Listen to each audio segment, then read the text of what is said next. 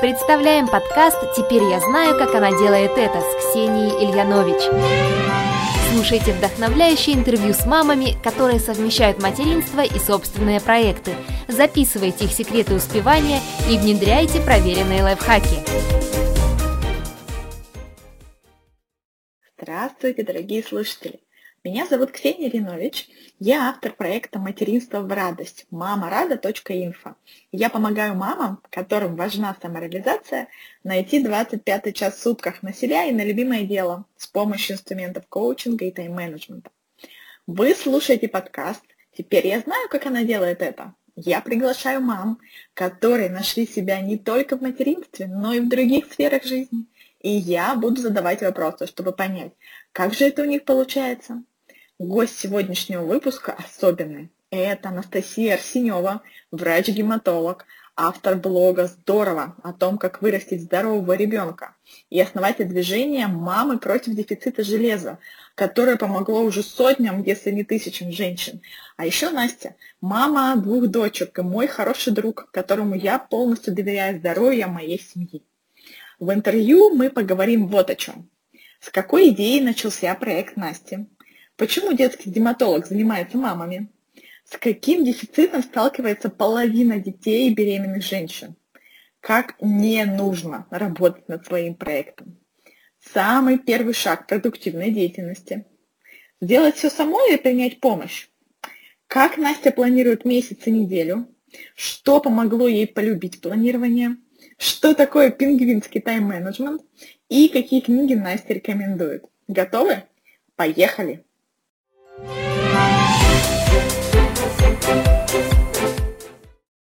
Настя, привет. Привет, Ксюша. Слушай, расскажи, пожалуйста, о себе и о своем проекте в общем чертах для тех, кто вдруг тебя еще не знает. Меня зовут Анастасия Арсенева, я детский гематолог, врач, специалист по болезням крови у детей. У меня есть блог, который называется «Здорово», где я пишу о том, как вырастить здорового ребенка. И у меня есть такой проект движение, он уже превратился в движение, которое называется «Мама против дефицита железа». А, оно посвящено борьбе за профилактику и раннее своевременное лечение анемии железодефицитной у женщин и детей, пока только в России, ну вот в Казахстане уже скоро, mm-hmm. и вообще во всем мире все, кто хочет там присоединиться, может присоединиться. Слушай, расскажи, пожалуйста, как у тебя проект вообще начинался, как идея пришла в голову? Начинался с блога. Я шла в декретный отпуск пять лет назад и стала читать блоги других мам, и в какой-то момент попробовала завести свой. А, мне понравилось его писать. Это было несложно, не так сложно, как мне казалось. Я стала писать а, о том, что что было самое такое запоминающее, самый большой вопрос, который у меня остался от моей работы, практической работы доктором в Центре детской гематологии Дима Рогачева в а, консультативной поликлинике, где в целом были достаточно тяжелые дети разными редкими болезнями крови, но среди них а, огромное количество было детей, с банальной железодефицитной анемией из Москвы, которые приходили просто по желанию родителей к нам консультироваться. Их было очень много, и я все время думала, почему в Москве в достаточно обеспеченном городе у людей, которые могут себе позволить прийти за деньги проконсультироваться, э, у которых все хорошо с доходом, с уровнем жизни, с качеством продуктов питания. А почему у этих людей дети болеют железодефицитной анемией, которая, в общем-то, считается э, ну, такой анемией элементарной, то есть анемией из-за нехватки железа в пище. Mm-hmm. Вот, это был такой вопрос, который побудил меня писать достаточно много в моем блоге про дефицит железа. Так он и начался. Я сначала просто писала посты в блог, потом а, потом я подумала, что эта тема заслуживает отдельного проекта железодефицитного, где я буду подробно прям все рассказывать, изучать эту тему. И я а, стала рассказывать не только про детей, но и про беременных женщин, про женщин не беременных, про то, как связан дефицит железа у детей и у женщин. И вот затем это превратилось в движение, которое объединяет уже 25 тысяч человек в Инстаграме моем. Слушай, а давай для тех слушателей, для которых слова железодефицитная анемия это что-то непонятное, я тут благодаря знакомству с тобой тоже, тоже чуть-чуть совсем, конечно, разбираюсь. В двух словах буквально расскажи, там, не знаю, про симптомы, да, про распространенность, почему это вообще такая важная тема, что стала прям одной из основных в твоем блоге проекта стала основной, потому что очень, очень много ее встречается в России. Есть два понятия. Железодефицитная анемия – это когда у человека снижен уровень гемоглобина в крови, и это достаточно понятное понятие, mm-hmm. его легко установить по простым анализам. А есть другое понятие – скрытый дефицит железа или латентный дефицит железа.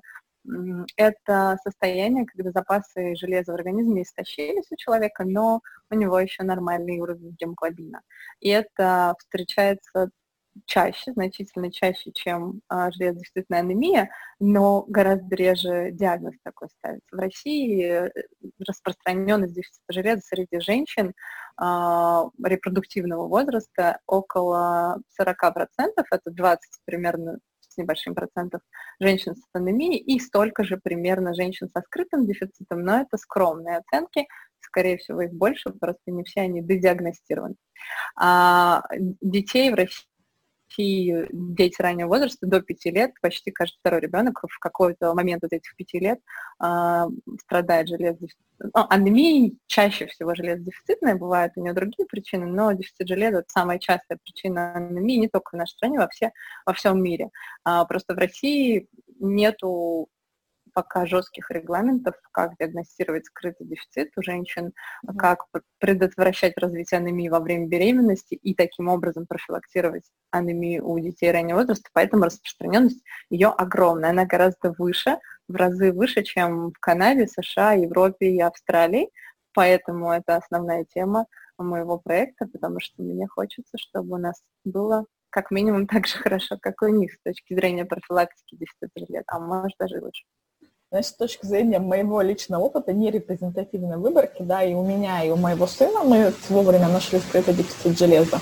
И я хочу сказать, что всех своих подруг, знакомых, родственников, которых я отправила сдавать, а их было немало, их, скажем так, уже можно десятками, с учетом тех людей, которые меня читают, всего у двух, у двух людей был нормальный уровень ферритина, а у всех остальных, ну, был действительно низкие показатели, но, видимо, это сказывается тем, что я отправляла на анализы мам, да, мам, которые как минимум одного ребенка, это как раз группа риска. Кстати, да, раз мы перешли к мамам, ты говоришь, что начала в декрете свой проект, то есть у тебя был ребенок на руках, и ты находила время на написание статей в блоге. Расскажи, как оно в тот момент было. Было плохо очень. Я вспоминаю это с ужасом и думаю, что так я в жизни никогда больше делать не буду, потому что я писала их по ночам. Я была молодая, неопытная мать, ну, уже не очень молодая, но еще неопытная. А, вот, я днем занималась ребенком, домом, чем-то еще, а ночью, когда все укладывались спать, я садилась писать посты в блог. Вот. И некоторое время так продолжалось, несколько месяцев, потом я поняла, что дальше так продолжаться не может, потому что бессонница меня истощает, потому что ночью дочка просыпалась покормиться, я ложилась там в два, потом mm-hmm. ее кормила сколько-то раз, потом мне надо было вставать утром, потому что она уже выспалась и проснулась. В общем, какое-то количество я так писала, но потом я поняла, что надо как-то менять расписание и лучше встать пораньше утром и написать, или написать днем, но вовремя лечь спать. Слушай, сейчас у тебя уже две дочки, и проект гораздо шире, и ты не только статьи пишешь, ты проводишь консультации, выступаешь, пишешь книгу, еще много всего чего другого. Казалось бы, детей стало больше, нагрузки стало больше, но при этом ты стала больше успевать. Как тебе это удается? Во-первых, это вот тот самый первый момент, когда я поняла, что я не высыпаюсь, и это очень плохо, потому что мозг мой стал работать очень непродуктивно, очень медленно. А, и я ну, задумалась о, о своем режиме и стала искать, а, во-первых, способы и отдохнуть и написать пост, например, там сделать это выходные, когда муж может погулять с дочкой, или сделать это утром, когда я выспалась, а она чем-то занята Вот. А, во-вторых, когда вторая, ну, к тому моменту, когда родилась моя вторая дочка, у меня уже достаточно жесткий был режим, я уже знала, что сон – это вещь, которой никогда я не жертвую, еда – это вещь, которой я никогда не жертвую, а, что надо бы стараться физической активности добавлять, поэтому это тоже улучшает работу моего мозга и улучшает мое самочувствие, mm-hmm. и в итоге, когда мой мозг в тонусе, он делает ту же самую работу по написанию текста или чего-нибудь, придуманию какой-нибудь идеи гораздо быстрее, чем когда я выспалась, голодная и не выходила из дома несколько дней. Вот, поэтому первое, что мне помогло, это организация режима дня своего собственного, а дети всегда подтягиваются к режиму дня, который мама устраивает. А, вот, то есть я просто выбирала моменты, если они были дома, то когда они спят, я что-то делаю. Когда мы на прогулке, и они могут сами себя занять, я что-то делаю. Это какое-то время, когда моя маленькая дочка, которая сейчас два с половиной, была совсем крошечная, я ходила в слинге гулять, и старшая моя дочка играла, младшая спала в слинге, я могла с телефоном гулять и что-то писать там в этот момент, когда меня никто не отвлекает. Вот, режим мне помог. И то, что я приняла идею что маме нужна помощь. У меня очень долго была парадигма, что мама должна совсем справляться сама. И, пока моя старшая дочка была единственной, я прям это как раз и делала, и боялась даже представить, какой ужасной матерью я буду, если моя дочь пойдет в сад, если я там попрошу няню с ней гулять, или какой ужасной хозяйкой я буду, если кто-то мне поможет дома как-то драться. Вот. А я это переросла благодаря тебе в том числе и твоим там материалам, которыми ты делишься, твоему влиянию на меня. Вот, я переросла эту идею и поняла, что невозможно совсем справиться самостоятельно, и мне нужна помощь. Вот. И когда-то няня гуляет с моими дочками, вот сейчас мы с тобой разговариваем, они гуляют с няней, когда-то они ходят в садик, а, когда-то в выходные, когда у моего мужа выходные, я беру себе там несколько часов свободного времени и занимаюсь чем хочу, одна без всех. А, и это помогает и перезагружаться, и находить время для спокойной, сосредоточенной работы. Когда ты сосредоточен, все делается быстрее. Опять же, та же самая задача, которую при детях можно делать целый день урывками, за час можно сделать в тишине и покое очень быстро. Я тебя прекрасно понимаю, вот особенно про последнюю часть. Мне тоже, знаешь, часто спрашивают из серии, а, когда я рекомендую, если у вас нет возможности куда-то там уходить, пробовать работать вот такими урывками, что это же неэффективно.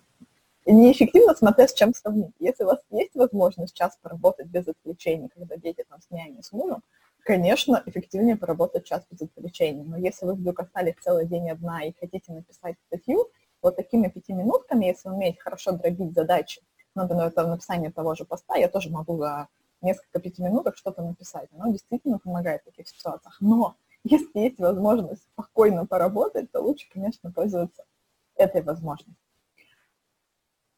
Вот у меня этот есть коммент в отношении типов личности люди бывают разные. Я поняла для себя э, как раз такую вещь, прям вот последние месяцы, наверное, я ее формулирую себе в голове и стараюсь придерживаться. Пока не очень получается, но я стараюсь, что я тот человек, который не умеет хорошо структурировать, делить задачу на куски какие-то и работать урывками. Я тот человек, которому надо сесть, написать себе mind map, обозреть это все, потом разбить на блоки, потом начать какие-то куски делать. То есть я скорее последовательно делаю какие-то вот такие большие мазки общего к частному иду, и мне очень тяжело, когда маленький кусочек времени у меня появился, быстро хоп, сфокусироваться, вспомнить, что там надо, и быстро поделать. Я вот абсолютно не такой человек, поэтому я сейчас практически запрещаю себе работать, если я осталась одна с детьми на целый день. Например, если они болеют, или тем более я еще плохо себя чувствую, и мы так вышло, погода плохая, выйти нельзя, мы дома.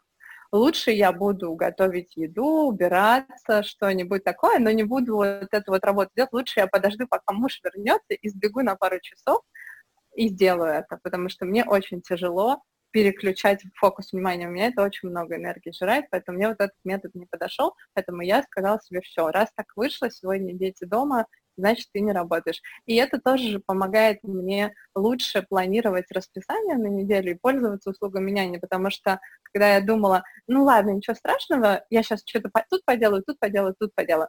Я думала, ну, я сегодня обошлась без няни, завтра обойдусь, послезавтра обойдусь, я просто не продлевала абонемент, например. А сейчас я прям покупаю абонемент в начале месяца, отдаю им расписание, что вот в эти дни, там, три часа с утра они гуляют, я работаю. И это очень эффективно тоже. Это и планировать время помогает, и не сливаться, что вот ладно, я обошлась один раз, значит и завтра обойдусь. На самом деле я очень плохо обхожусь без вот этой возможности сфокусировать. Я плохо, непродуктивно работаю, когда, когда мне надо урывками. Да, да. Давай тогда раз о планировании заговорили. Ты сказала, что выдаешь такой план, да, когда там приходит няня. Скажи, пожалуйста, как у тебя вообще планирование там, дня, недели происходит? Ну, с недавнего времени, последние месяца четыре, у меня есть, я участвую в, можно рекламировать, можно, сообщество да, творческих предпринимателей. Да, я участвую в сообществе творческих предпринимателей «Студия», которую Варвара Лялякина основала, и там есть такая система ежемесячного планирования, ежеквартального, ежегодного. Вот. То есть раз в месяц, обычно в начале месяца, все встречаются в таком видео, в режиме видеоконференции, вебинара, а, и на планирование месяца. Вот я сейчас стала это делать, когда можно проанализировать по ключевым пунктам, как прошел твой месяц, что ты планировала в том сделать, что сделала, почему получилось, почему не получилось, так порефлексировать над этим.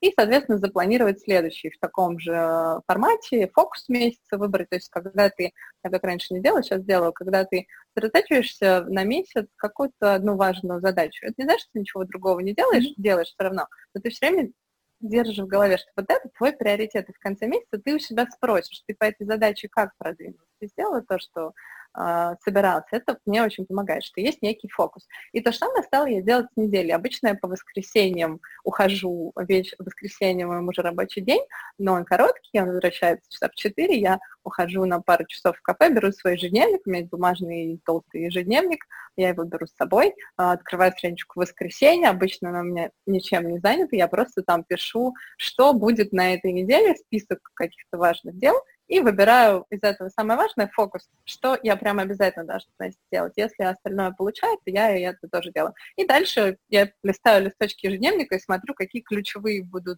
дела на каждый рабочий день. И, соответственно, я знаю, когда у меня будет няня, когда у меня дети будут в саду, когда у меня муж будет дома и сможет меня подстраховать. И я выделяю то есть смотри, блоки.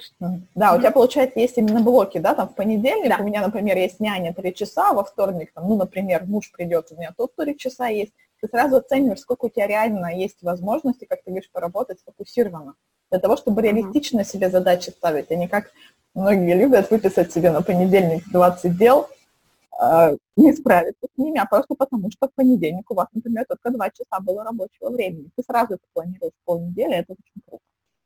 Да, я сразу, я прям, я поняла, что моя тема – это визуализация вообще в любых формах. Я вот почему не любила раньше жутко планировать, даже ежедневники, которые вроде там как-то разбиты по блокам, и там, ну, просто записанные вещи, мне не подходят. Мне надо, чтобы была какая-то графичность, инфографика, выделение цветом. И я просто недавно вот эту идею где-то почерпнула в книжках мифа. Я беру, утром у меня есть рабочий блок, и вечером обычно. И я выделяю его прям маркером определенного цвета, три часа няни, и ставлю туда самое, что требует фокусировки, концентрации, что я не смогу точно сделать при.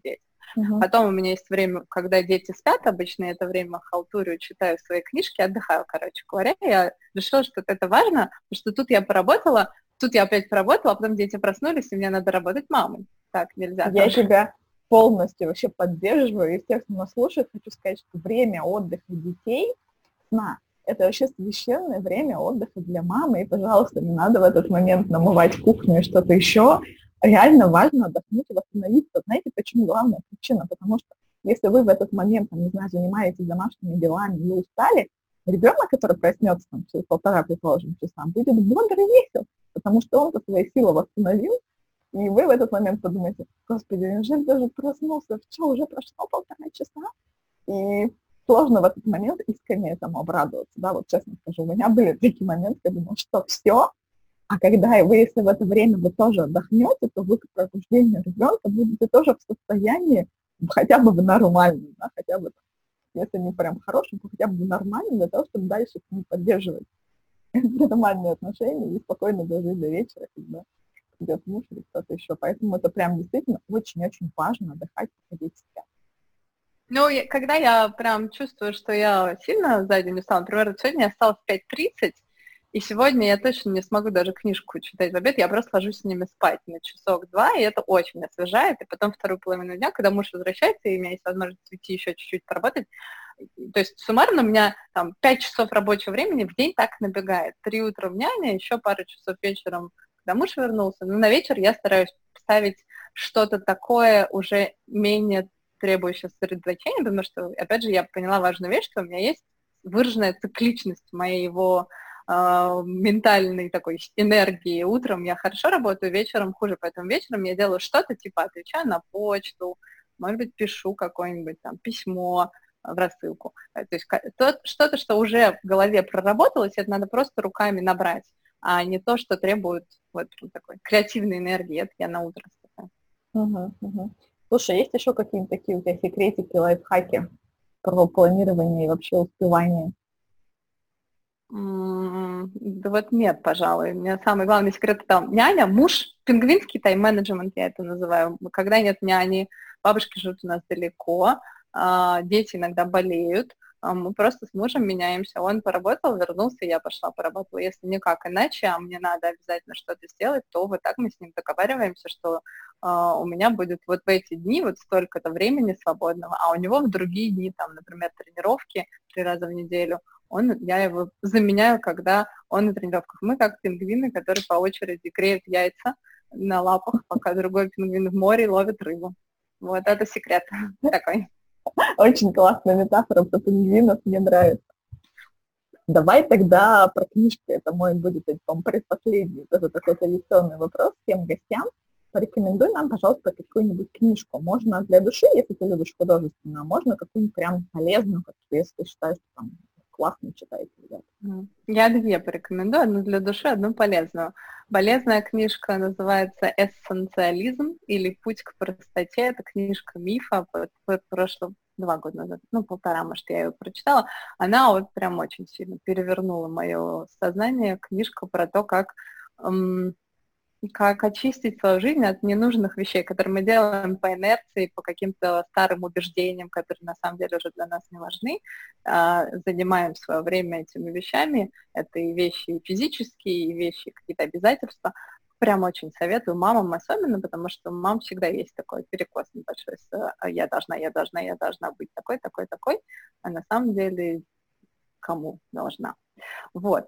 А, это первая книжка для пользы, а для души я в этом году прочитала этим летом Айн Рэнд. В принципе, можете просто читать Айн Рэнд, но конкретно, если говорить, то это «Источник», одна из первых ее книг, и вторая — это «Атлант расправил плечи», трехтомник. «Источник», он тоже из трех частей состоит, но он в одной книжке. «Источник» — это такое первое произведение, который, отголоски которого в «Атлантах», поэтому рекомендую начинать читать с «Источника», в общем, и тот, и другой потрясающие две книги, супер трансформирующие, которые меняют такое представление, опять же, о том, о благодарности людей к тому, что они имеют, и к тому, как другие люди к ним относятся, о работе, о смысле работы, о смысле жизни, о любви. Оно слегка идеалистичное, конечно же, такое с философским уклоном, но там такой сюжет потрясающий, что я читала по ночам, пока не дочитала все. Потом читал мой муж тоже по ночам, пока не, не дочитал, потому что оторваться невозможно. Очень рекомендую. Классно. Слушай, и последний вопрос. Что можешь порекомендовать тем, кто нас слушает, что можно вот такого быстрого, не знаю, ближайшие, может быть, пару дней сделать, чтобы больше успевать, может, чтобы лучше себя вообще Я порекомендую, ты знаешь что, пойти в лабораторию, сдать анализ крови общий и анализ крови на ферритин. Ферритин – это белок, который как раз и запасает железо в организме, те самые запасы, которые могут быть истощены при нормальном гемоглобине и при истощенных запасах железа. Взрослый человек, обычно это женщины, потому что они более склонны к дефициту железа, чувствуют себя уставшими, не сфокусированными, с плохой памятью, с плохой концентрацией внимания, ленивыми, не желающими спортом заниматься. Это очень сильно влияет на качество жизни и качество работы мозга, а если оно не очень хорошо, это качество устроено, то ну, очень трудно там, сфокусироваться, успевать, планировать, потому что это функции мозга очень сильно задействуют. Вот, сдайте, пожалуйста, этот анализ, ну и приходите, у меня в блоге есть тест на скрытый дефицит железа, там можно пробежаться по симптомам, понять, есть ли у вас симптомы, а, и там тоже есть подробности, при каких условиях нужно сдавать этот анализ и какие у него нормальные значения должны быть для угу. вас, конкретно для вашего веса, для вашего возраста. Мы давай дадим ссылку тогда на скрытый дефицит железа, на тест по скрытый дефицит железа и про статью «Как сдавать». А еще у нас есть выпуск школы, да, про да. железодефицитную анемию, где подробно еще рассказано, как вообще интерпретировать анализ, потому что если вы посмотрите на норму, да, и скажете, о, у меня 11, но от нормы 10 все нормально, я прекрасно себя чувствую. Это не совсем так, поэтому мы тоже дадим ссылочку на бесплатные видеоуроки, которые можно посмотреть, чтобы получше в этом вопросе разобраться. Да, конечно.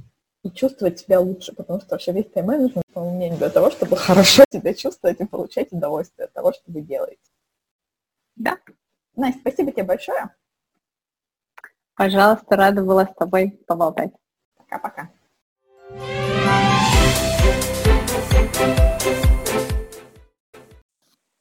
Вы только что послушали подкаст «Теперь я знаю, как она делает это» с Анастасией Арсеневой. Как обычно, все ссылки и на блог Здорово, и на проект «Мама против дефицита железа», и на книги вы найдете на странице подкаста мамарада.инфо, рубрика «Подкасты». мамарада.инфо, рубрики «Подкасты». Давайте подведу итоги. Что мне показалось важным, что я хочу повторить еще раз. Первое. Обязательно узнайте свой уровень запасов железа, если вы еще это не сделали. Я в блоге дам ссылочку на бесплатные уроки по дефициту железа, чтобы вы знали, какой анализ давать, а, как его интерпретировать и что делать, если он не очень хороший. Дело в том, что многие женщины сталкиваются с усталостью, с другими симптомами и думают, что это я такая неорганизованная, это я такая ленивая, а причина может быть физиологическая. И прежде чем начинать, не знаю, позитивной психологии, хорошо бы убедиться, что ваш организм вообще а, готов и там а, нет дефицитов, которые мешают вам просто хорошо себя чувствовать. Второе. Сон – это самый первый приоритет. Здесь я абсолютно согласна с Настей. И это то, о чем я говорю каждый раз на своих курсах. И о том, что важно наладить свой режим. Когда у вас выравнивается режим сна, режим принятия пищи, появляется физическая активность, здоровая, в здоровом режиме. Когда вы справляетесь со своим стрессом, вы чувствуете себя гораздо лучше, и вы эффективнее и продуктивнее работаете. Третье я сама — это вредная установка, которая действительно мешает добиваться успехов. И хорошо бы с этим разбираться. Если вы считаете, что вы обязаны совсем справляться самой, то это не так. Это нормально принимать помощь, это здорово, если есть люди, которые готовы вам помогать. Пожалуйста, принимайте и пользуйтесь возможностью отдохнуть, либо заняться любимым делом. Четвертое. Мне понравилось, как Настя рассказывала про визуализацию. Я правда часто слышу о том, что люди, которые называют себя, например, рационалами, творческими личностями, им помогает именно вот такой подход к планированию. И мне он, кстати, тоже очень нравится, когда вы визуально выписываете блоки дня, раскрашиваете их там разными маркерами, для того, чтобы понимать, э, какой кусок времени, какой блок у вас подо что предназначен. И здесь же очень классный инструмент пользуется использует Настя, это реальные планы, связанные с тем количеством, реальным количеством рабочего времени. Помните, как мы говорили, если в понедельник у меня три часа рабочего времени, я не буду себе писать список из 12 дел, потому что я физически это не успею, а потом буду себя ругать. И это очень хороший уровень, когда человек уже планирует ориентируясь на то, сколько реально времени есть и сколько эта задача примерно может занимать, а не просто выписывать все на один день. Это классно, этому Насте стоит поучиться. Еще у нее классный подход про уровень своей продуктивности. Это действительно очень важно. Если вы за тобой понаблюдаете, то тоже поймете, что в какие-то периоды дня вы способны свернуть горы, а в какие-то ничего не хочется делать, и мозг работает уже не так хорошо. И Настя здорово делает, что планирует важные задачи, которые требуют ну, креативности, которые требуют хорошей работы мозга на утро, на ее продуктивное время, а всю рутину оставляет на вечер. Классный подход, пробуйте, если вам это отзывается. Если вам такой подход откликается, если вы тоже мама и знаете, что способны на больше, хотите реализовать себя, Приходите на бесплатную 30-минутную консультацию по тайм-менеджменту для мам. Мы поговорим о том, как организовать свой день с ребенком и найти время на свои интересы, как перестать откладывать дела на потом. Кодовое слово для слушателей этого выпуска «Железо», и оно действует до 1 октября. Напишите мне любым удобным способом, ВКонтакте или Фейсбуке. Меня легко найти, Ксения Ильинович, однофамильцев нет. В Инстаграме я как э, мама тоже человек. И мы договоримся с вами о встрече в скайпе. Это предложение для всех новеньких, тех, кто меня еще не очень хорошо знает. До встречи в следующем выпуске. Пока-пока.